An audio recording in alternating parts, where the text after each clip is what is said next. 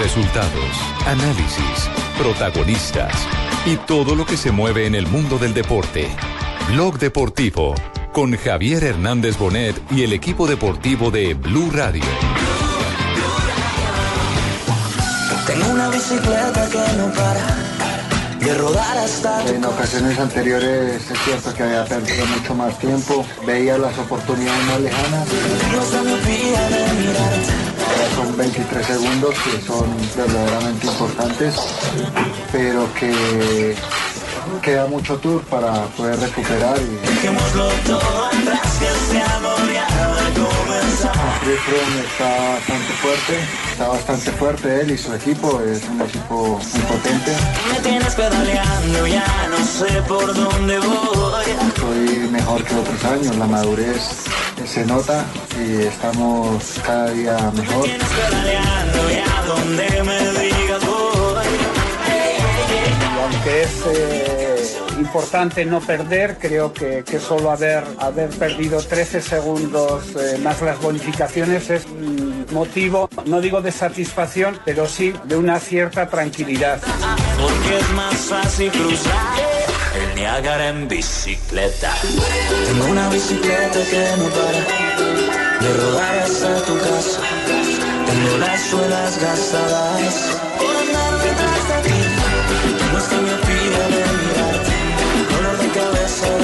2.43 de la tarde, señores, bienvenidos a Blog Deportivo. Por supuesto, hoy no tuvimos etapa del Tour, pero es el tema inevitable, Nairo. Estamos descansando el día de hoy. De verdad que ha sido una primera semana llena de emociones y son 23 segundos apenas los que me separan de ese monstruo de Froome. Ha sido una... Qué hijo de puerca para bajar en esa bicicleta. ¿El descenso? Yo pensé que si iba a ir de mule y iba a crear la espátula. No. Ha sido una primera semana dramática tal vez, sobre todo por el descenso y por la salida de Contador, que era uno de los candidatos a estar peleando en este Tour de Francia, Joana. Pero me parece que ha sido una primera semana que además ha dejado cierta sensación que es bueno discutir hoy. Porque en general la- el, el discurso de muchos es, el Movistar no ataca. El Movistar se está guardando, el Movistar está esperando para los Alpes. Y uno dice, pero... ¿y- ¿Pero si cuándo? Hay que atacar también. Es decir, escuché a Rubencho. que dicen por el otro lado. Hoy escuché a Rubencho Pero es que eh, aquí en Mañanas Blue. tour. Sí, eso, eso fue lo que dijo Rubencho. Dijo, es mejor estar ahí y en las últimas atacar, meter todo. Ahora, el punto es que Claro, eso es que pasó- tienes que distribuir las fuerzas. Pero Joana, del eso pasó el año pasado 3.000 también. Por supuesto, el año pasado cuando llegaron los Alpes, Nairo le alcanzó a sacar mucho más de un minuto a Fromm y, y el señor terminó ganando el Tour, pero pero ahí es cuando uno dice, ¿y por qué no se ataca desde el comienzo? Es que son, son las preguntas que genera una carrera que es de largo aliento, una carrera de tres semanas y una carrera que nunca es igual a la del año pasado, porque es que este año las condiciones son diferentes. Por supuesto, en la última semana también tenemos Alpes, pero también tenemos contrarrelojes, tenemos cronoascenso. Va, va a ser una, un, un La gente, la gente pregunta en la calle, la gente pregunta en la calle. ¡Venga! Sí, señores, Nairo Quintana atacará la próxima semana y estaremos pendientes de lo que vaya a hacer el colombiano. No, la gente pregunta en la calle mucho a uno y claramente pues los expertos que nos que nos dirán la verdad lo- qué es que nos espera el Tour de Francia, pero ¿por qué no ha atacado? ¿Por qué Nairo se descuidó? Es estrategia, Es un es de descuido. Eh, ¿Cuándo va a atacar? Y esos 23 segundos sí se lo podrá sacar o no. Pues realmente Claro, es que el jueves, el jueves tenemos el Mont Ventoux, un premio fuera de categoría. O sea, yo creo que el Tour de Francia va a comenzar allí, en el Mont Ventoux, luego se van a venir las cronos, eh, la crono individual, la crono escalada, que por supuesto va a ser mm, prácticamente la que, la que puede definir el top 5 de, de la clasificación general. También además el, Son 21 el etapas, ¿no? domingo, el, sí, el domingo, restan dos etapas para que se acabe. Y el domingo vamos a tener, creo yo que una de las etapas más duras, déjenme que se, que se me hizo, aquí está. Mire, Se le fue el papel, uno, se fue dos, tres, cuatro, cinco, seis premios de montaña. El domingo. O sea, lo que, Lo lo que se viene es loma pura. Ahora, O sea, y hay queda que- un día de descanso. Hay que advertir, Nairo es mucho mejor subiendo que Froome. Es mucho mejor subiendo, pero Froome tiene un equipo tremendo, porque Sergio Luis Claro, Henao está ahí. ¿Cómo le Es está trabajando Y Sergio Sergio Luis? Henao es una fiera subiendo, incluso del nivel de Nairo, es decir, eso sí hay que decirlo de frente, Joana. Sergio Luis Henao es demencial también en los ascensos, entonces lo que queda es pelea. Este tour está espectacular. ¡Venga! Claro, y, Y el sábado- ahorita en las etapas que se vienen es el ataque de los colombianos. Así que estaremos esperando. ¿Por dónde. Olga? ¿Por dónde? Aquí por Caracol, sí, señor. La mejor narración ciclística, BlueRadio.com. Y toda la gente pegada de la transmisión. Venga, Rubencho. Gracias, Loga. Lo cierto es que Nairo Quintana quiere que nos calmemos, porque yo me sumo a la lista de los que estamos ansiosos Qué por un ataque. ¿no? Eso es mejor que Y hoy habló Nairo y precisamente dijo que es cierto Eso que ha perdido cierto. tiempo, pero lo que queda es carretera. A ver qué fue lo que En ocasiones anteriores es cierto que había perdido mucho más tiempo, veía las oportunidades más lejanas y bueno, ahora son 23 segundos que son verdaderamente importantes, pero que queda mucho tour para poder recuperar y bueno, intentar probar más adelante para quitar ese tiempo. Ahora, queda carrera, pero también hay que decir que al frente está el mejor ciclista del mundo, porque Sí. Nairo es el mejor subiendo, pero Froome es el más Escalador. completo. Totalmente. Exactamente. Y con un equipo temible como Sky. Y Nairo también reconoce eso, reconoce lo que tiene en la competencia. ¿Cuánto? 23 segundos. No, Chris Froome está bastante fuerte, está bastante fuerte él y su equipo, es un equipo muy potente. Eh, luego es verdad que estoy mejor que otros años, la madurez eh, se nota y estamos cada día mejor. Esperamos que pueda pasar sobre todo en la contrarreloj, que es donde tengo más debilidad frente a. Ahora, Joana, lo que Venga, viene no solamente es montaña, también hay que hablar de la contrarreloj. Y la verdad es que tenemos un antecedente en la Ruta del Sol, esa contrarreloj tremenda de Nairo frente a Froome, me parece que es algo que da esperanza para el sueño amarillo. Claro, es que la cronoescalada va a definir mucho porque Nairo se ha enfocado muchísimo justamente en esas contrarreloj y ha mejorado muchísimo en esa en esa modalidad, cosa que no le vimos, por ejemplo, a, a Rigoberto Urán en el Giro, por ejemplo. Pero esa contrarreloj va a definir muchísimo, ahí se va a saber quién es quién, eh, no solamente en la montaña, sino también en el tema de los tiempos. Y mira, en este momento ya los ciclistas llevan más de 1.500 kilómetros recorridos y les restan 1.763 en esta semana que resta de este Tour de Francia. La cronoescalada va a ser apenas, apenas, entre comillas, de 17 kilómetros. Apenas. Apenas. Hágame Mire, el la- las rampas son, inician en, en un ascenso de 4 kilómetros, rampas del 6.5%. Luego se vienen unas rampas hasta del 5.4% ya casi llegando, pero es un ascenso que uno diría es corto, pero lógicamente es muy desgastante y más cuando vas en una contrarreloj solo. Claro, y recordemos, mañana volvemos a tener carrera. La carrera mañana, la etapa de mañana, arranca con un ascenso importante, después viene descenso y termina en plano. Se podría decir que es de transición, pero uno sabe que en el ciclismo ninguna etapa es de transición. Todas las etapas son definitivas. Pero de entrada no estamos esperando ninguna sorpresa para mañana, ¿no es cierto, Joana? No, para mañana no, pero de todas maneras hay que esperar porque es que arrancan subiendo. En el kilómetro Claro. 24 Lo- el nos encontramos con un premio de montaña de primera categoría. El descenso y hay un premio de montaña a 7 kilómetros de la meta de tercera categoría que uno podría decir que no representaría mucho. Pero pues Frun, con ese hambre que tiene de triunfo, podría de pronto presentarse algo. que Lo mismo ese que sí pues atacando. que hoy ha Es que ese anunciado, es el lógicamente. problema, El que ese sí problema está es que Nairo tiene que estar pen- pendiente de todas las Ese es el atacadas. tema, de que Cruz. supuestamente no iba a haber sorpresas y ahí Y cuando es- nadie esperaba el ataque fue que atacó. Por eso es que dicen, Lo que pasa es que el ciclismo no es- sabemos.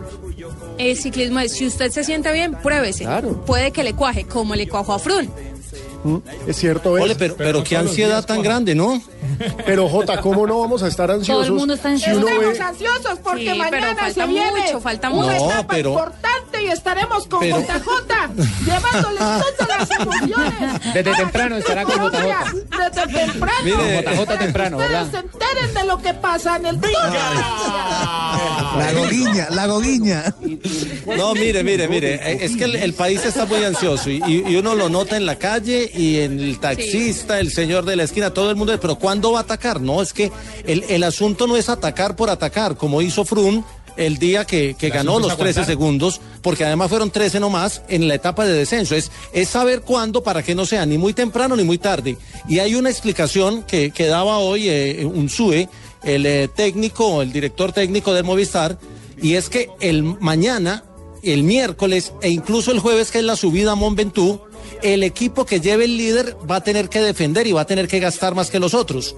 Si Nairo cogía la camiseta ayer, le iba a tocar gastar toda la semana al Movistar para afrontar la contrarreloj plana del viernes, que es muy dura, la etapa del sábado, no, la del domingo, que son cinco premios de montaña de primera categoría. Entonces, ¿para qué va a manejar el equipo ahora si puede manejar en la última semana, donde históricamente Froome no ha sido fuerte? Y esa es la estrategia cantada del Movistar y así le está saliendo. Efectivamente, nosotros partimos con una primera idea que era salvar esta primera semana sin perder tiempo. Eh, se ha conseguido en parte y aunque es eh, importante no perder, creo que, solo haber, haber perdido 13 segundos eh, más las bonificaciones es motivo, no digo de satisfacción, pero sí de una cierta tranquilidad. Ahora, Unsue, hay que dejarlo claro, JJ, siempre se ha caracterizado, es uno de los técnicos más reputados del mundo y siempre se ha uno de los caracterizado técnicos más reputados. por ser defensivo, es decir, él es estratégico, él aguanta y espera rematar siempre en la última semana. El meollo del asunto es que últimamente no le ha salido. Sí, pero, pero es que son Pero puede 23 que le segundos la diferencia. Ah, no, hace, le salió un año, antes. Hace un año a esta altura estaba a tres minutos y todos teníamos la ilusión de que podía remontar y ahora vemos Claro. la gente como, Pues como con 23 no, segundos hay, apenas. 23 hay segundos. que tenerle toda la confianza a Nairo que está corriendo con inteligencia, con Está corriendo prudencia con la cabeza. y está corriendo con la cabeza, sí No, señor. tampoco me vaya y corra con la cabeza y si me pelo todo. No, el que se iba a pelar era en ese descenso. Ahora, el espectáculo, ya todos lo sabemos, comienza este jueves con Mont Ventoux, que es 10. una de las lomas legendarias de Europa, una de las lomas legendarias del Tour de Francia, y precisamente Nairo dice que está listo para esa batalla que se viene este jueves. Bueno, vamos día a día por mi parte con el equipo. La verdad es, un, es una mítica del ciclismo y ganar allí de los grandes y me gustaría ganar, la verdad. Pero bueno, hemos visto que Froome está fuerte eh, junto con su equipo. Esperamos a ver qué, qué puede pasar. Siempre a la espera y, a ver cómo están los rivales. No podemos ponernos locos y, gastar las fuerzas que, que- que los rivales también se puedan aprovechar de uno. Esa es la del jueves, la número 12. Lo dice no hay que hacer la de es un- Sachin es en Estados de Unidos, gastar la 15 primera kilómetros. semana y luego no tener con qué. Ay, Sachin, Ah, pero, ¿cómo ¿por le qué van no a me pelar llamó? acá los... No, no, no. Porque no me llamo, los yo le he mandado platica. Oiga, me parece impresionante lo de los colombianos. 193 ciclistas y tener en el top 10 dos colombianos. Nairo en la cuarta casilla, Henao en la octava, eh, Pantano aparece en la 39 y Anacona en la 71. Ahora, la ¿sabe mitad de los ¿Vieron lo de colombianos están en el top 10. La Ahora, lo que me de impresiona es que el top 10 está separado por un minuto. Es decir, Eso eso, es algo JJ me parece que es demencial porque la pelea, la pelea no es solamente Nairo Froome. Hoy la cuenta oficial del Tour de Francia publicó precisamente ese dato. Es la primera vez en la historia, en 103 años de historia, que pasada la primera semana, entre el primero y el décimo hay un minuto. O sea, siempre las diferencias. sea, A esta Va- altura eran de Valverde- 3, 4 minutos y hoy es de un minuto. Hay 10 corredores ¿Y usted nos en el pide margen calma? de- del minuto. ¿Y ¿Usted nos pide calma? Valverde que está en la casilla 10 Hombre. tiene un minuto, un segundo. O sea, un No, minuto, incluso un segundo. Que está a 1.23. ¿Quién? Que tampoco lo puede descartar. Ah, el, el tour más Claro, bravo o sea, hasta el 13, de todos los tiempos, 13, el tour no, más no, apretado de todos los tiempos. Sí. ¿Y usted nos pide calma? Está muy apretado. Calma, tranquilo, faltan dos semanas. Señores, Calmate, faltan dos semanas. Esta semana va a estar espectacular. Recuerden, mañana regresa el Tour de Francia con transmisión en Caracol Televisión y en Blue Radio. Aquí 2.55. estaremos a partir, A partir de las 7 de la mañana. 7 de la mañana. Llevándoles a todos ustedes los pormenores de la competencia. ¡Venga! Sí, señor. Viene el Tour. A partir de las 7 de la mañana por la TDT y a partir de las 9 de la mañana por la señal abierta de Caracol. Televisión. Con JJ el avioncito. Ma- mañana salen, mañana salen en un premio de primera categoría eh, y luego tienen un descenso larguísimo, son como Larguísimo. 40 kilómetros, 40 kilómetros descendiendo y luego terreno plano. El, el miércoles es una etapa con dos premios de cuarta categoría Sí, es un y etapa para los sprinters. La pared es el Miércoles es un serrucho. El- la, la etapa es el jueves, esa llegada a Monventú, donde seguramente se van a sacudir y además es el día previo a la crono, a la contrarreloj, la plana, porque recordemos que este año el Tour tiene 37 dos, kilómetros. dos etapas contra el crono, una plana sobre 37 kilómetros, que no es tan plana, tiene No, tiene- ahí tiene algunos columpios. tremendo. Sí, y luego viene eh, en la otra crono que es la semana de arriba. Yo creo que el, el Tour se va a resolver, eh, como casi siempre, en el penúltimo día. Ay, ay, ay. Y hasta el penúltimo día hay Mejor. que tener fuerzas. Ahí- hay que, se tener- disfruta más. hay que tener calma. Usted le pide a uno calma, o sea, este exceso de drama. Sí, dice que en donde, en la etapa 19 o en la 20. Calma, porque No, en la- en la etapas 20. que En la siguen, 20, en la 20 Eh, que en la- son... eh, que, que la de Morcín. Uy, Sí, Morcín. sí, Ahí hay dos premios dos de, de- primera. sí, dos de primera. que la, la última etapa siempre es el paseo del campeón. Punto. Exacto. O sea que para, para los que no somos así expertos en el ciclismo y estamos así ansiosos como Pino, o sea, podemos esperar algo que el jueves. El juez tiene que El, ser. el si jueves hay un gran el espectáculo. Pero no se resuelve el tour en esta semana. no, no. Va a haber espectáculo el jueves, va a haber espectáculo en la contrarreloj el viernes, va a haber una etapa hermosa Mejor el todavía. domingo con cinco premios de montaña, pero el tour como carrera se resuelve el penúltimo día, Sí, en la etapa siempre. 20, cuando suben a Morcín. Que allá ganó Lucho Herrera, entre otras cosas. 257, Me señores. encantó el. Ya volvemos con más noticias porque tenemos información de todos los deportes aquí en Blog Deportivo. ¡Venga! Bueno, estaremos más adelante contándoles a todos tal, amigo? qué estará pasando en el Tour de Francia. Se abren la puerta de los sustos. si te perdiste. buen camino. Los jugadores y los ciclistas eh, colombianos son todos unos expertos. Tú también puedes ser un experto en técnicas y aplicación de pintura. Visita www.pintaresfacil.com y descubre lo fácil que es pintar. Zapolín es la pintura para toda la vida.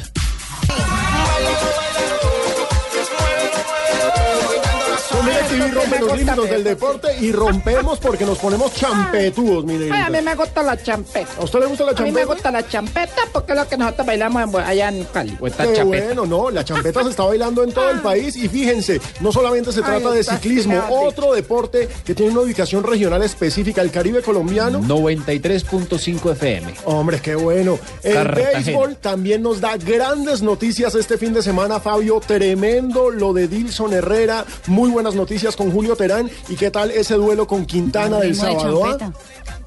Así es. Eh, primero, ayer el juego de las futuras estrellas ante, bueno, el resto del mundo se llama el equipo ante los Estados Unidos. Este juego siempre se hace como antesala del juego de las estrellas, como para darle un incentivo a los jóvenes que apenas son prospectos de cada una de las organizaciones y hay un colombiano, Dilson Herrera, que juega con los Mets de Nueva York. Bueno, vamos a hablar de dos colombianos, porque uno también muy joven, que se llama Luis Armando Sierra Grisón, es coach de los Media Blancas de Chicago bueno, y también bien. fue convocado ahí a ese equipo de futuras estrellas como coach. eh, no llega a 30 años Luis Armando y ya está en un equipo de grandes ligas con los Media Blancas de Chicago como coach. Así que eh, eso eh, eh, como antesala al juego de estrellas. Ayer le rompieron una racha de, de varias victorias consecutivas. Desde el 2009 venía ganando el equipo de Estados Unidos y ayer ganaron el equipo del resto del mundo 11 carreras por 3 y Dilson Herrera conectó un hit. Además impulsó una carrera. Claro, fue tremendo lo de Dilson. Cartagenero también, ¿no? Sí, señor, cartagenero. Y eh, bueno, hoy será el Home Run Derby, el derby de cuadrangulares ahí mismo en San Diego. Y mañana, por supuesto, el Juego de las Estrellas, que por primera vez en la historia del béisbol colombiano tendrá a dos peloteros de nuestro país en el mismo Juego de Estrellas. Ya Edgar Rentería lo había hecho, había asistido a cinco Juegos de Estrellas, el mismo Julio Terán había asistido a uno, pero por primera vez vamos a tener a dos colombianos en el mismo Juego de Estrellas, José Quintana defendiendo los colores de la Liga Americana, mientras que Julio Terán, el de los Bravos defendiendo los colores de la Liga Nacional. Haré- de pitcher y, y estaré también Muy bien. la ola. Es José Quintana. Ah, perdón. No Nairo Quintana. Pero fíjense, qué, qué buenas noticias nos traen todos los otros deportes. No solamente se trata de fútbol, que por supuesto es el deporte más popular. No, no hablen de pero fútbol, no hablen de la Eurocopa Ciclismo, prácticamente. béisbol y aparte de eso ya vamos 146 deportistas en olímpicos porque la cifra es... 147. No, ¿A quién me faltó cuando me fui a almorzar? ¿Qué pasó? No, mire, porque el relevo, el relevo 4x400 del atletismo logró la, la marca de clasificación y, y pensábamos que dos de los eh, eh, atletas ya habían logrado la marca Claro, en, esas eran en mis cuentas, pruebas dos individuales. Resulta que son tres cupos porque tienen que llevar el, el- el- el suplente. El suplente. Ah, qué maravilla. 147. Y ojo que faltan los dos de golf, ¿no? Que estarían... Que ya, que ya salió la lista.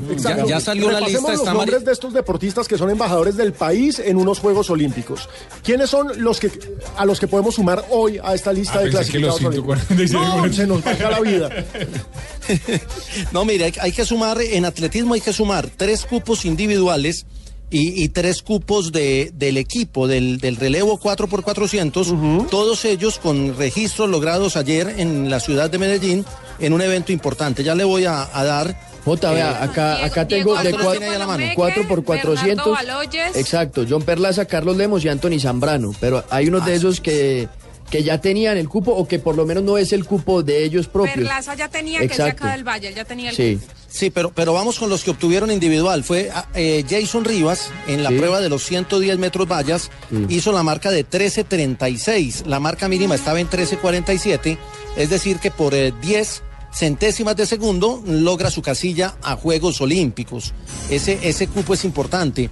Evelyn Rivera con 11.20 se mete también en las damas En 100 a los metros. 100 metros, fue el, ciento, el cupo 142. El 143 fue para Elised Palacios, qué bien por Elised, también en la prueba de los 100 metros, hizo 11.21, la marca mínima en los 100 para damas. Estaba en 11.32, entonces se metieron dos deportistas, Evelyn Rivera con 11.20 y Elised Palacio con 11.21.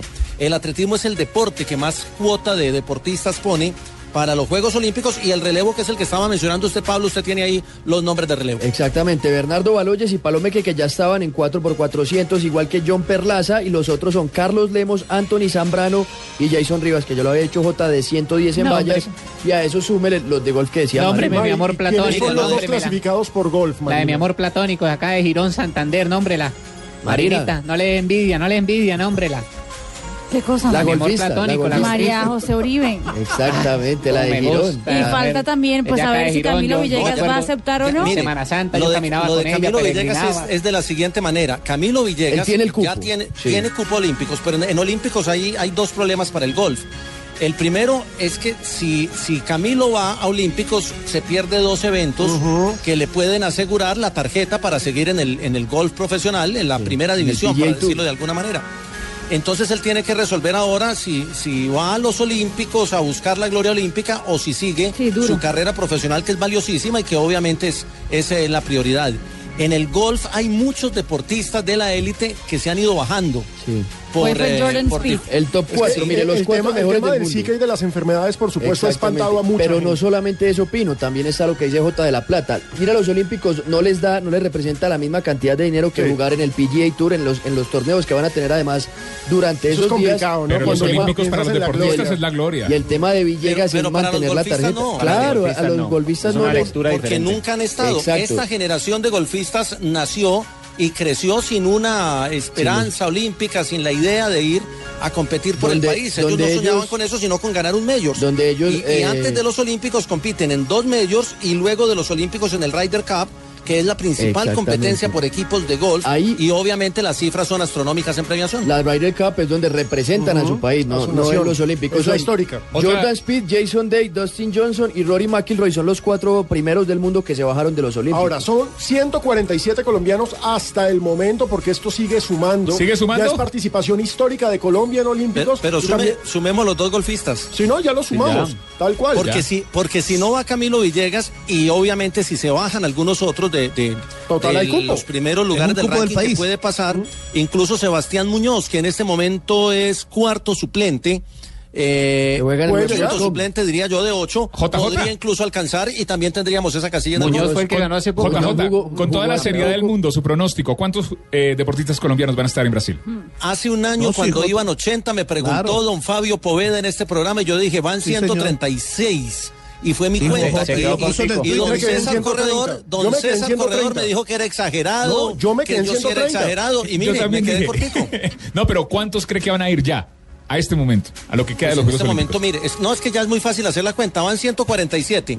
Si van los dos golfistas son 149 y lo que está en entredicho es el Will Card del tenis para Maniar- Mariana Duque. Si se logra eso serían 150, Uf, pero creo que ese es el tope máximo. Ese Exactamente. sería una el cosa máximo. impresionante. Mar- Y también tenemos noticia del mejor atleta del mundo. Sí, Usain Bolt, eh, que estaba pendiente por su desgarro de tendón. eh, Usain Bolt estará en los Juegos Olímpicos de Río en eh, sus tres pruebas: 100 metros, 200 metros y 4 por 100. Hay que ver Puede cómo llega después de esa Y para- lesión. y Pero ya confirmado. Sí, sí, sí. Corre, Y un corre el datico- y un 20 en datico el- de esto del Liga Diamante en atletismo, Londres. Pasa. Digo, le iba a decir yo un datico en esto del atletismo, eh, eh, porque eh, hay que resaltar que este muchacho Anthony Zambrano, que clasificó en el equipo del- de la posta de 4x400, es un muchacho de apenas 18 años, él corrió en el Mundial Juvenil del año pasado en Cali eh, y que quedó séptimo en la prueba de los eh, en la prueba final de los 400 metros. Estaba corriendo en juvenil y ya con 18 años clasificó a sus primeros Juegos Olímpicos, así que para resaltar eso también. Señores, qué buenas noticias nos tienen nuestros No, deportistas. no, no hablen de la Eurocopa de fútbol Ya vamos a prácticamente. hablar de fútbol, ya vamos a hablar de Cristiano, el gran de líder. Portugal, de Marlos Moreno, porque hay noticias desde Inglaterra, pero ya volvemos. Programa Primero, así. los deportes, primero Los la patria, señores. Sin fútbol ni nada, no, cosa tan mala. Este, no diga eso, esta es Blue Radio, estás en el único show deportivo de la radio. Si te perdiste algún comentario de esta sección deportiva, con la alta definición de DirecTV no te perderás ningún detalle de tus deportes favoritos. Llama ya al numeral 332. DirecTV te cambia la vida. DirecTV. Estás escuchando Blog Deportivo. Ataca el verde, el verde, el verde, la tiene Marlos, la tiró otra vez desde afuera, el rebote adentro. Indudablemente, sí, así es. eh, Creo que hay situaciones ya muy cercanas y bueno, como dice la parte directiva, ¿no? que a veces va a ser difícil resistir esas, esas sensaciones.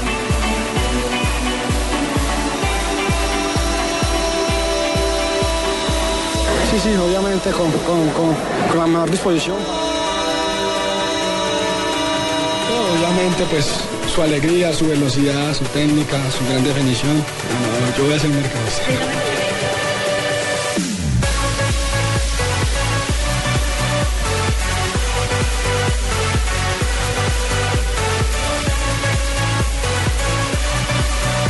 3.17 de la tarde, regresamos a Blog Deportivo con el rumor que llega desde Inglaterra, Juanjo. Juanjo Eustalia hoy está en Santiago de Chile porque mañana es el sorteo de la. Copa Sudamericana. Extrañaba, Juanjo. En Chile. ¿Dónde está Juanjo? Está con Magallanes. Estoy en Santiago, en nuestra querida Santiago con Magallanes dando vueltas. aquí. Yo quiero saber, Juanjo, si te has enterado de esta noticia. Hoy el Mirror confirma un rumor que venía desde hace varias semanas y es que Marlos Moreno ya es jugador de Atlético, eh, perdón, del Manchester City. El equipo de Pep Guardiola. Exacto, habría pagado 9.6 millones de euros por la ficha del jugador y la noticia es que no solamente se lo lleva, sino que el equipo de Pep Guardiola lo va a prestar una temporada al Deportivo La Coruña De para que se ¿no? aclimate. Juanjo, ¿tú cómo ves esto? De llegar a, a confirmar, ¿ves a Marlos Moreno listo para el Depor o para el Manchester City? Futbolísticamente seguro, Alejo. Eh, eh, lo ha demostrado en, en- el gran nivel, a, nivel de selecciones, lo hizo en eliminatoria, jugando en un partido tan difícil como era aquel que le tocó entrar contra Bolivia en La Paz. Eh, a mí de Marlos lo que siempre me genera eh, algún tipo de dolor de cabeza o de, o de dudas es lo que puede llegar a ser la repercusión de todo esto que ha logrado tan rápido fuera de la cancha. Y creo que el ámbito del fútbol muchas veces es especialista en esto de apurar ciclos, apurar la maduración de los jugadores y transformar grandes proyectos en grandes fracasos. Quizá la llegada al, al Manchester City por el técnico que tiene con Guardiola, hubiera sido muy bueno porque me parece que Guardiola es de esos entrenadores que no solamente ven Es un formador. la faceta dentro de la cancha, sino también, claro, es, es un formador a nivel humano. Y creo que Marlos, futbolísticamente, está muy listo, está muy preparado, pero se está formando a nivel humano. Y una persona que adentro de la cancha no la pasa bien o le apuran determinados eh, ciclos, quizá dentro de la cancha lo puede sufrir. Ahora, Jota, la pregunta es, ¿en Nacional qué dicen? Porque yo esta mañana llamé a un par de cabezas de Atlético Nacional que obviamente tengo que guardarme la reserva y nadie ni lo confirma, pero tampoco lo niega. El único que lo había dicho era Rueda. ¿Se Sí, acuerdan? eh, se en el tema de Nacional es claro que Nacional nunca ha oficializado ni un rumor, ni una tentativa, ni una propuesta, ni una oferta, ni una negociación.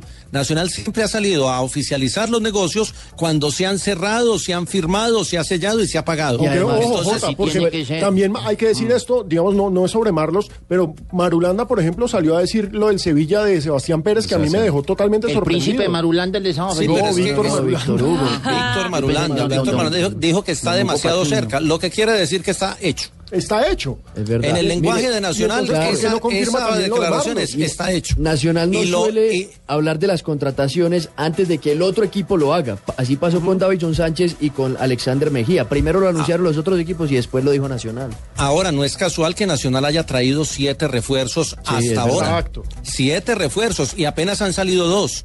Porque si usted mira la lista de los que han salido, por lo menos del, del primer equipo, son apenas dos. Se fue Víctor Ibarbo, que regresó a Italia y va camino a Grecia.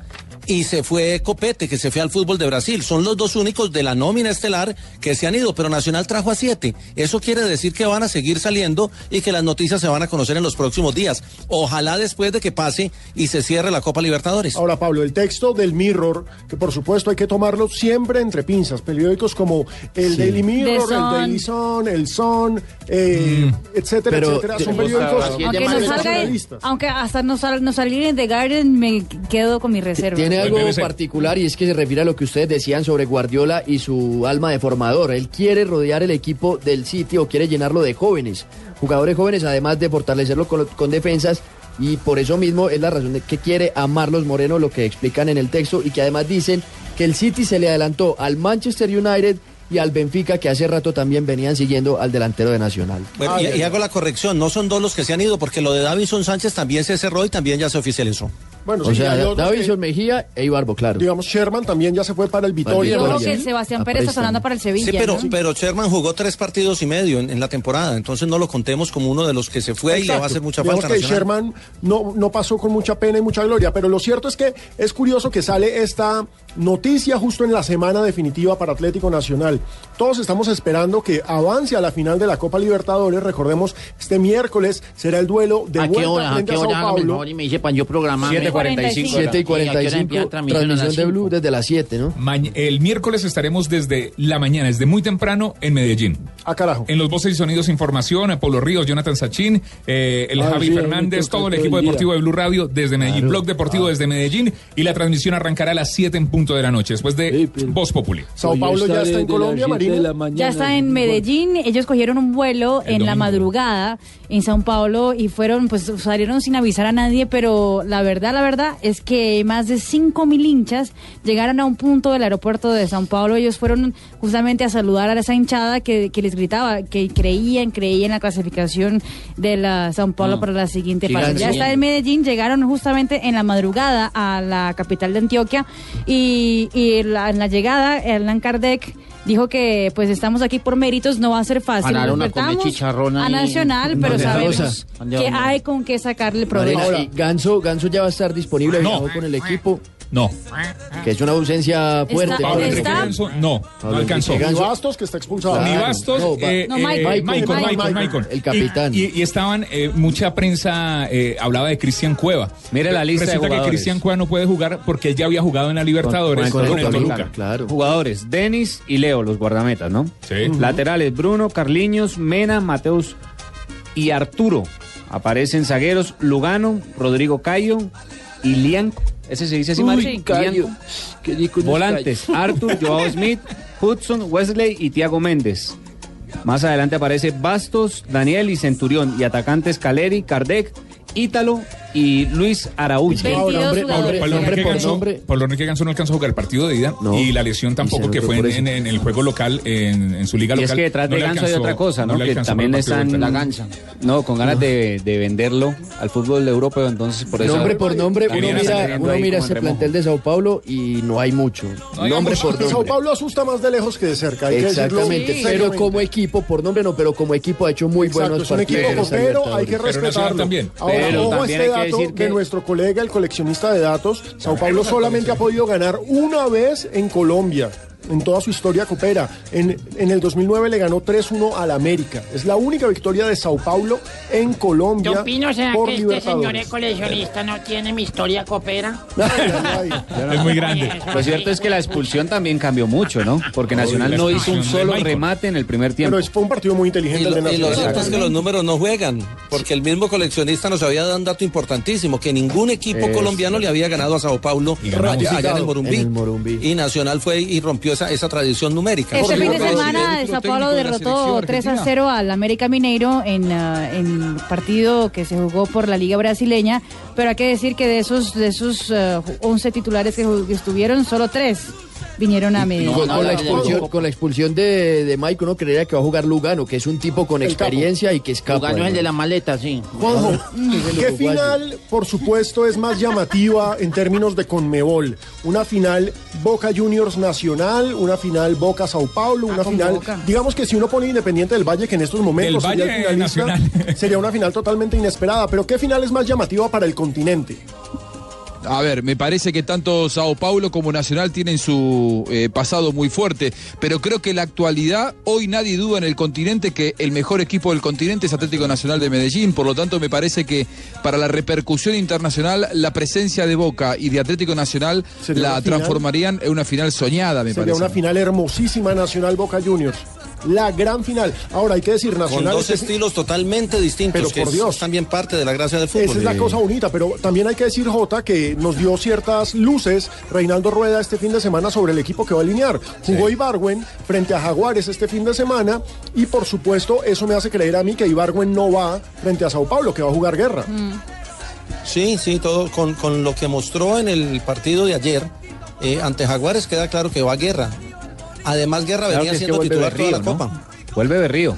Es una posibilidad. A Berrío pero- nunca, los- es- nunca es- salió la suspensión, solamente una fecha le pusieron. Sí, no, es que la Conmebol y sus, y sus Claro. y su comisión Pero que daba- disciplinaria. daba no hablen para de la. Eurocopa, no hablen que... Ahorita hablamos de la Eurocopa. No hablen, pero escuchamos a Reinaldo Rueda que evaluó la victoria de Nacional con un equipo cargado de juveniles, J. Qué montón de peladitos los que puso Rueda frente pollos, a Jaguares. todos pollos. No, la chito. Creo que un juego como habíamos proyectado, un juego que no iba a ser fácil porque tuvimos escasas dos unidades de entrenamiento con este grupo, tuvimos que hacer cambios de último momento, considero que antes que todo ponderar el esfuerzo, eh, la mística, la entereza que tuvieron cada uno de los jugadores para brindarse en la cancha. Ante un rival que, que tiene madurez, un rival que el año pasado inició este, este trabajo el profesor Carlos Navarrete y ahora el profesor Boden ha, ha- colocado otra, otros, otros conceptos y otras situaciones que han fortalecido, que han madurado el equipo. Y creo que nos sorprendieron justo con una situación que habíamos analizado, ¿no? de, la profundidad que ellos podían tener y aprovechando eh, hasta cierto punto la situación de la zona que iba a tener Carlos Cuesta. Y bueno, después creo que tuvimos mucha ansiedad, queríamos resolver muy rápido el juego, hubo precipitud. 3.27 de la tarde, señores. Esta semana Nacional buscará de nuevo una final de Libertadores. Vamos a ver si se concreta. Vamos a ver si se concreta lo de Marlos Moreno. Vamos a ver si se concreta lo de Sebastián Pérez. Muchas noticias de Nacional, pero muchas noticias Y ojo que también. Rueda tienen que también focalizarlos, ¿no? Porque si fueron vendidos, si no fueron vendidos, igual tienen que jugar ese, ese partido. Me parece que jugaron muy bien en No, no, donde tengan que estar. Eso quedó claro viendo jugar a Davinson Sánchez el partido en, en- Sí, en el ese ya tiene contrato. Ese ya tiene contrato. en Ese ya tiene Y contrato un firmado y está esperando que se acabe la Libertadores Don- para don viajar a Holanda una y pregunta, jugó, donde pierda jugó uno de sus Nacional mejores Reinaldo partidos. Rueda.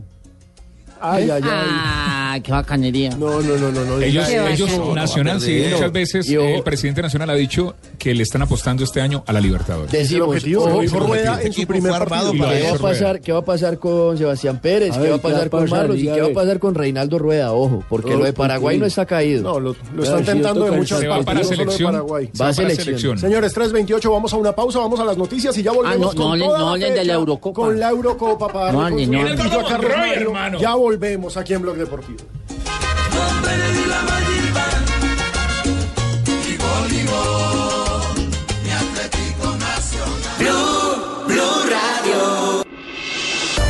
Estás escuchando Blog Deportivo. En Blue Radio, leer es mi cuento. Hombre, leer es mi cuento, 3.39 de la tarde. ¿Cuál fue el último hermano. libro? Juanpa, ¿cuál fue el último libro sobre deportes que usted se leyó?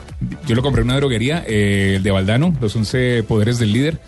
Pero más que fútbol, lo que aplica es el liderazgo en el fútbol a la empresa. Claro, es supremamente A las interesante. finanzas. Sí, el poder de la Mari, ¿cuál fue el lealtad, el libro poder de de la deportes que palabra, el poder de la... Uno que es excelente y lo recomiendo para todo el mundo, se llama Soccernomics. Es una maravilla de libro. ¿Por qué los, los equipos que ganan son los que ganan y por qué los otros no? Exactamente, y por qué los otros no. Ajá, es una Excelente. maravilla. Y Simon Cooper, que es un periodista, bueno, es más un antropólogo que otra cosa. Ahora me estoy leyendo uno, pero no es de fútbol, pero está bueno. A ver. Se lo recomiendo y viene con stickers. Ah. Ay, no. Uno cambia el amor de su vida por otro amor colorear. otra vida. Se Ah, puede colorear, carajo. le puede cambiar usted el nombre al libro y tiene stickers. Está buenísimo. Está Jonah, ¿cuál fue el último libro de deportes que usted leyó? Lo terminé de leer, el método Peckerman de nuestro jefe Javier Ah. Pero ahorita estoy con toda la verdad de Mike Tyson, que Ah, me encanta. el supremamente interesante. Y aparte que esas biografías son muy buenas. J, el último libro de deporte que te leíste.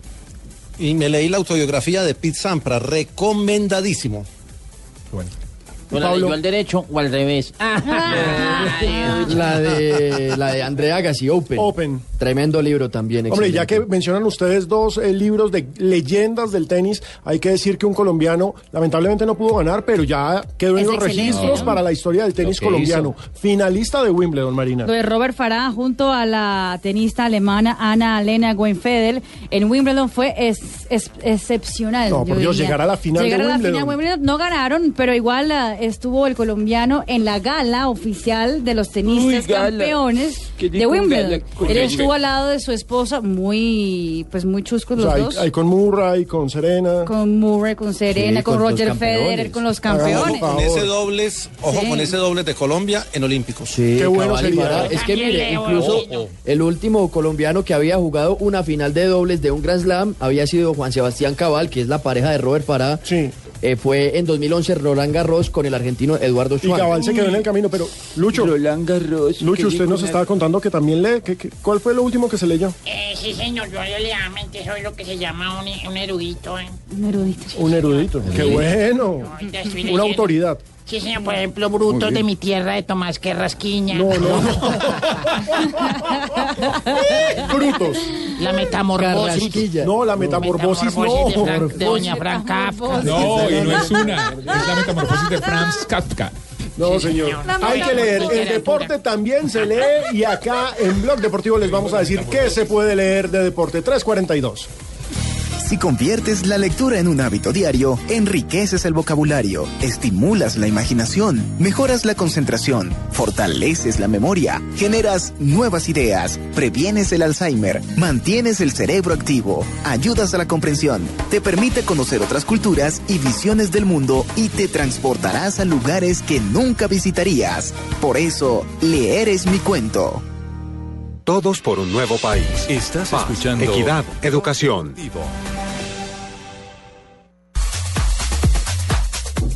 DJ Otoniel Zapata. DJ Otoniel, 342. Señores, tenemos nuevo campeón continental, Portugal. Van a hablar de la Eurocopa. Vamos a hablar de la Eurocopa, finalizando prácticamente el Otro está- Portugal ganó por primera vez la Eurocopa, había sido finalista en 2004 y curiosamente hizo lo mismo que les pasó a ellos en el 2004. Pues ellos perdieron en su casa frente a una Grecia que terminó siendo la sorpresa, un equipo defensivo, un equipo que nadie veía como campeón y esta vez Portugal es Grecia. Claro que todo el Portugal mundo- vence a Francia en su Uno casa. entra a los portales internacionales y no dicen Portugal ganó, sino Cristiano ganó.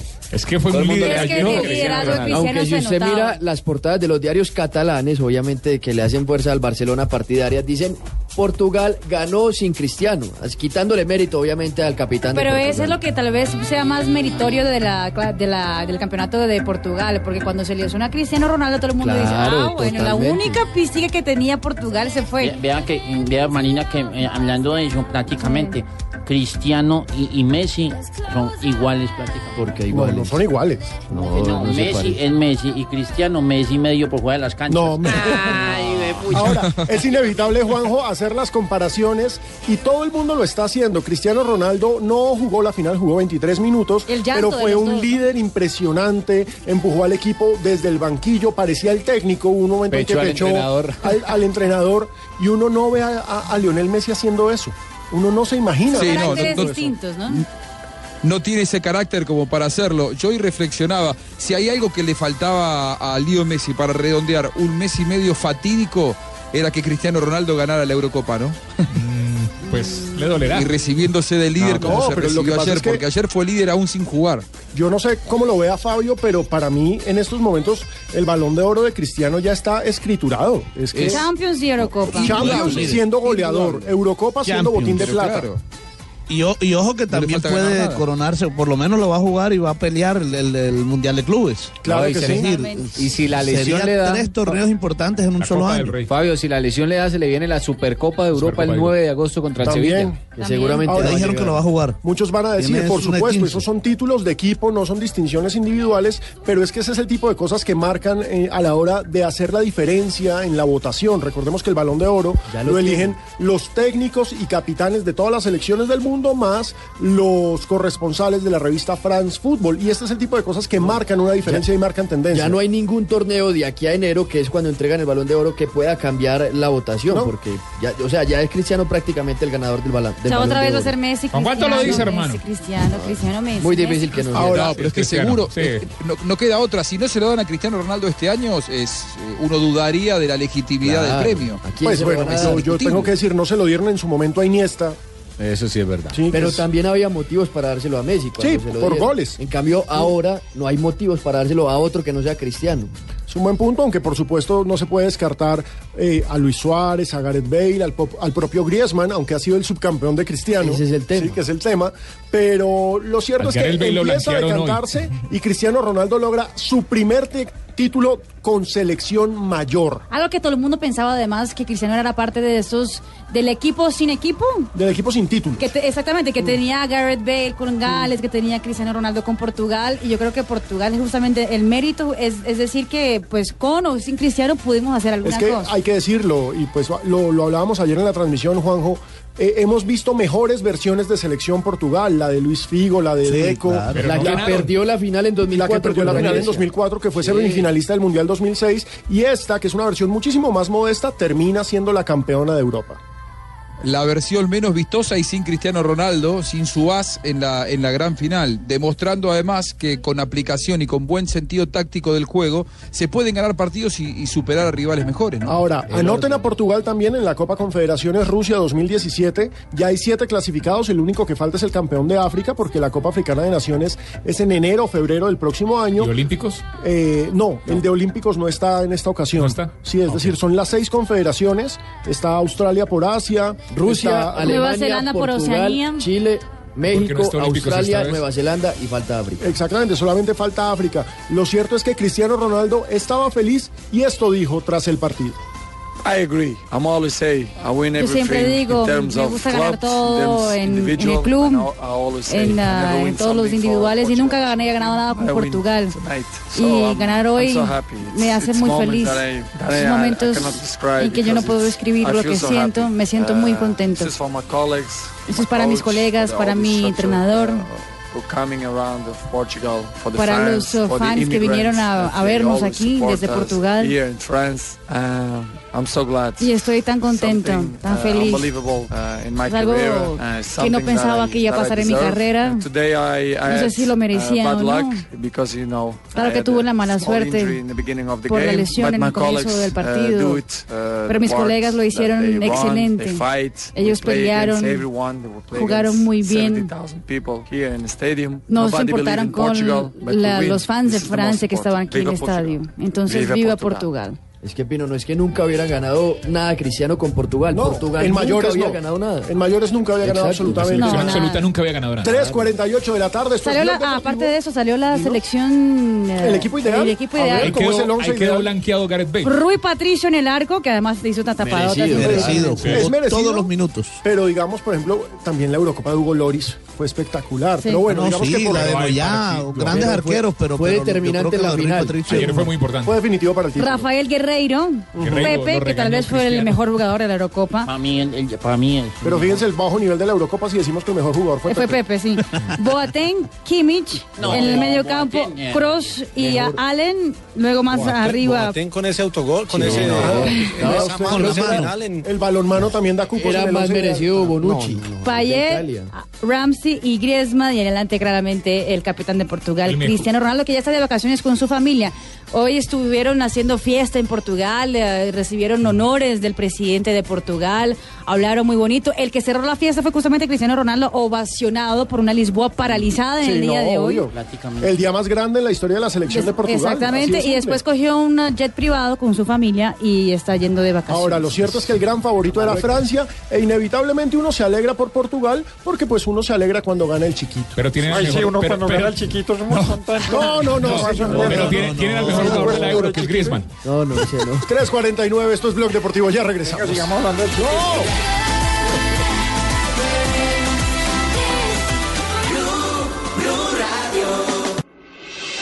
Estás escuchando Blog Deportivo.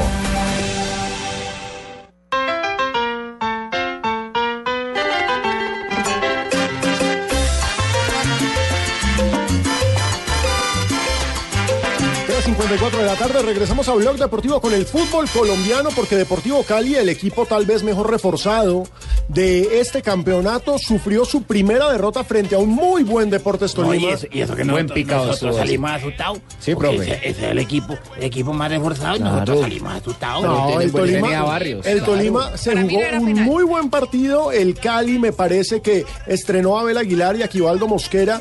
Y hay que decirlo, Joana, Abel Aguilar eh, va a tener que aclimatarse al fútbol colombiano porque lo vi, no voy a decir que mal futbolísticamente, pero sí lo vi muy sobrado para el fútbol colombiano. Es ¿Está decir, reclamando todo?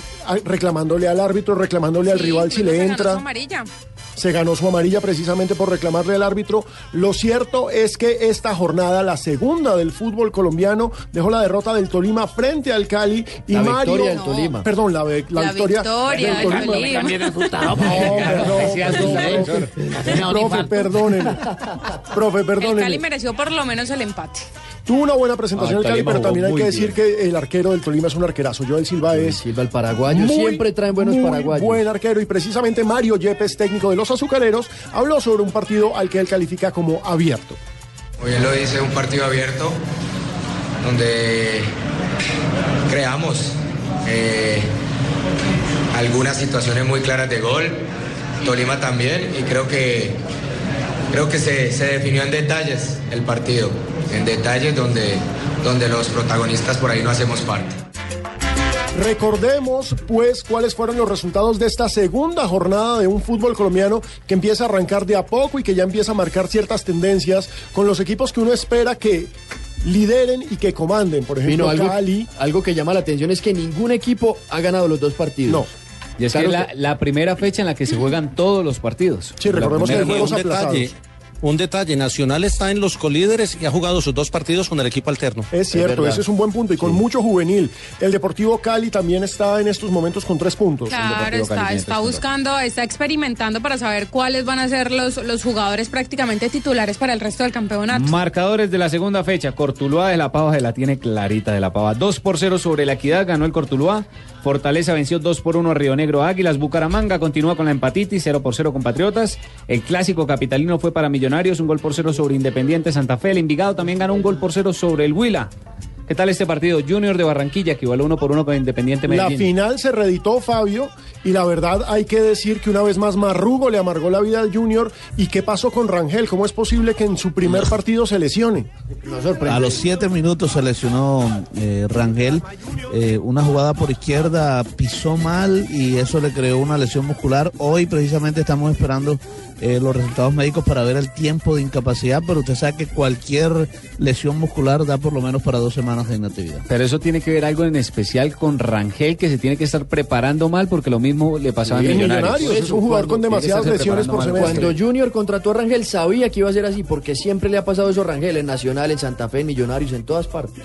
Mendoza habló, el técnico de Junior, sobre la lesión de Rangel y sobre la ausencia de Hernández. La reflexión que hacemos es que hoy no tuvimos eh, mucha fortuna para, para poder tener todo el equipo en, en cancha. Inicialmente, antes de llegar, tocó sacar a Sebastián Hernández de la lista de los jugadores que podían jugar. No nos llegó un papel que supuestamente ya había sido enviado y no nos llegó y no lo pudimos tener en, en el banco. Tuvimos que cambiar en el, en el camino. Lo de Rangel se nos lesiona a los siete minutos. Era el jugador que mejor había llegado físicamente, el que más había estado trabajando, el que más nos había dado tiempo, al que más tiempo le habíamos dado porque ya venía trabajando en, en su equipo anterior y contamos con la, con la situación desafortunada que se nos lesiona. Ahí corrimos un riesgo con, con Ovelar porque la idea no era incluirlo tan temprano, sino un segundo tiempo para que los dos hicieran un, un segundo tiempo para poder irlo llevando poco a poco los dos, pero se dio en estas circunstancias.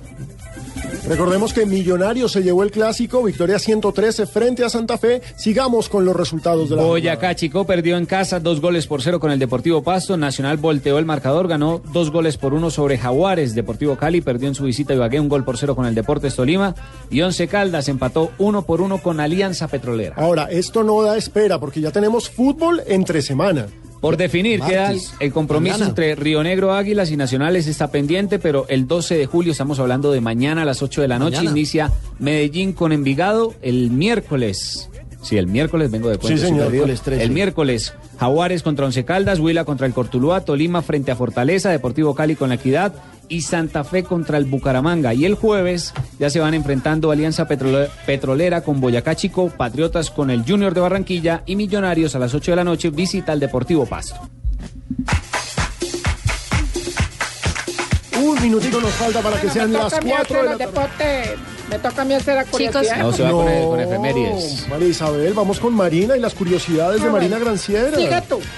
Muy bien, querida, uno de María los eh, integrantes del, ah, de los Juegos Olímpicos del, del equipo de baloncesto que iba a pelear el Dream Team de los Olímpicos en Estados Unidos, Damon Green, fue preso en joya. la noche de este domingo por una agresión en East Landing, la ciudad que está localizada en el estado de Michigan, en los Estados Unidos. Tendrá que comparecer a un tribunal y tiene que todavía será condenado a 93 días de prisión, tiene una multa de hasta 500 dólares, es decir, no va a estar en los Juegos Olímpicos. Una joya. ¿sí o no? Hágame el favor. Fue visto en ah, Alemania, en Alemania no, el jugador de Alemania con una brasileña. ¡A carajo! Ustedes no creerán. ¿Otro 7-1? Ustedes no creerán. Ese le va a doler hasta a Juanjo Buscalia. Adriana ¿Qué? Lima Ay, no. está saliendo con un ju- jugador de la selección de Ya, Alemania. eh, un crack. Él de por sí ya para mí es un crack. No sé quién es, pero ya, es un crack. Ah, ¿Algún nombre? Tírale tírale un nombre. Es ¿Quién bien, creen? bueno, yo sé quién va a ¿Es ser. bien parecido al menos? ¿Es, es alguno de los que hizo los siete goles contra No, Brasil? porque si es- No, no hizo Ah, gol contra no te Brasil. vayas a ganar un pellizco. ¿Quién es? Sami Kedira. Sami Kedira, Sami Kedira es un monstruo. La exnovia es una churra. Sí, eso es de... Sami Kedira está en Mykonos, en Grecia, junto con la modelo brasileña Adriana Lima. Los dos Vamos fueron por otro varias 7-1. Juntos. Eso es mejor que el 7-1. Eso es un 14-0. Y aparentemente ya saldrán a la luz pública afirmando que sí son novios, Sami Kedira y Adriana Lima. Hablando de amores, eh, Pelé se casó a los 75 años de edad. Ese es otro monstruo, mis respetos. Uno de los 75 casarse. Está muy disparado. Con una brasileña allá en Brasil, en Guarujá. ¿Cuándo se Ella a tiene casar? 25 años menos que él. Ah, carajo. Sí, muy bien. Muy bien. Y atención que el título de Portugal fue celebrado también en el espacio. ¿Ah, sí? Sí, el astronauta de la NASA que está en la, en la Estación Espacial Internacional, Terry W. Wirtz. Estuvo justamente mandando fotos de cómo se veía Portugal en la noche, además una imagen divina desde el espacio, diciendo felicitaciones a Portugal, Euro 2016 final, y además de todo, antes del partido, antes de terminar el partido, puso una foto de todo el continente europeo. Vista desde el espacio. Divina las imágenes que fue celebrada también el título portugués de, esa- de la estación internacional. Ahora, me encantó el meme eh, que salió que España justo está entre los finalistas de la Eurocopa, porque España queda en la mitad de Portugal y Francia. Meme absolutamente delicioso. 4 y 2 de la tarde, señores, es la hora de las efemérides. Doña María Isabel, que estaba que se hablaba. Ah, yo estaba María que me Isabel. hablaba. Mete la mano, saca y huele. Mete la mano. mete la mano, saca y huele. Joana también estaba que se cantaba. Joana. Sí. Venga, compañeros, un, un, un paréntesis cortico. Yoreli Rincón va a ser operada mañana a las 6 de la tarde en Bogotá. Recordemos que ya se fracturó su tobillo Sí. derecho y no estará en los Juegos Olímpicos. No va a estar en los Juegos. Olímpicos. Un abrazo a la mejor jugadora de la historia del fútbol colombiano. Un abrazo a Yoreli Rincón. Bueno, les cuento las efemérides de hoy. En un 11 de julio de 1920, en Brasil, Corinthians vence a Santos por 11 goles a cero. Perdió Santos. ¡Vamos! Ese- esa es de Marina. El Esa partido era parejo hasta que el árbitro sancionó un penal a favor de Corinthians. ¿Y ¿Pero qué? Los ¿En el- jugadores de penal fue Santos. 11 o qué? Se Los jugadores de Santos pretendieron abandonar el campo de juego, pero finalmente decidieron cambiar posiciones y el arquero Randolfo pasó a jugar de centro delantero mientras el defensa Cícero se puso en el arco. Ah, carajo. En 1958 nació en México Hugo Sánchez Márquez, Goleador. futbolista y entrenador de fútbol, considerado como el mejor futbolista del siglo XX en la CONCACAF. Mm. En Gran 1900 estrella del fútbol mexicano. En 1966 en Inglaterra se inició la novena Copa Mundial que proclamó al local campeón sobre la Alemania Federal cuatro goles por dos. Ah, carajo. Lindas gafas. Ay, gracias. Se le, ve muy- se le ve muy bien, Marisabel. Ay, tan bello. Sí, sí. Diga lo contrario. En Respete la ola. 1996, En 1997, después de 11 meses inactivos, Diego Maradona vuelve a jugar en la victoria de su club Boca Juniors sobre Racing. El regreso. fue. Ganaron 3 a 2. Póngale que va Santiago y me dice. En el te va a ganar su golpe. No, no, no, Marisabel. En hágale 2010, tranquila. la selección española de fútbol se proclama campeona del Mundial de Fútbol de Sudáfrica al derrotar con gol de Iniesta a Holanda. Ah, un día como hoy. Sí, en un día como. Ay, chévere. Y entonces, ¿Qué más pasa un día como están hoy? hablando papá e hijo. Sí. Hablando papá e hijo y le dice, le dice el hijo al papá, es que papá, ¿en qué es lo primero que te fijas cuando volteas a ver a una mujer? ¿Y qué era? Y el papá le dijo, en que tu mamá no esté mirando. ¡No!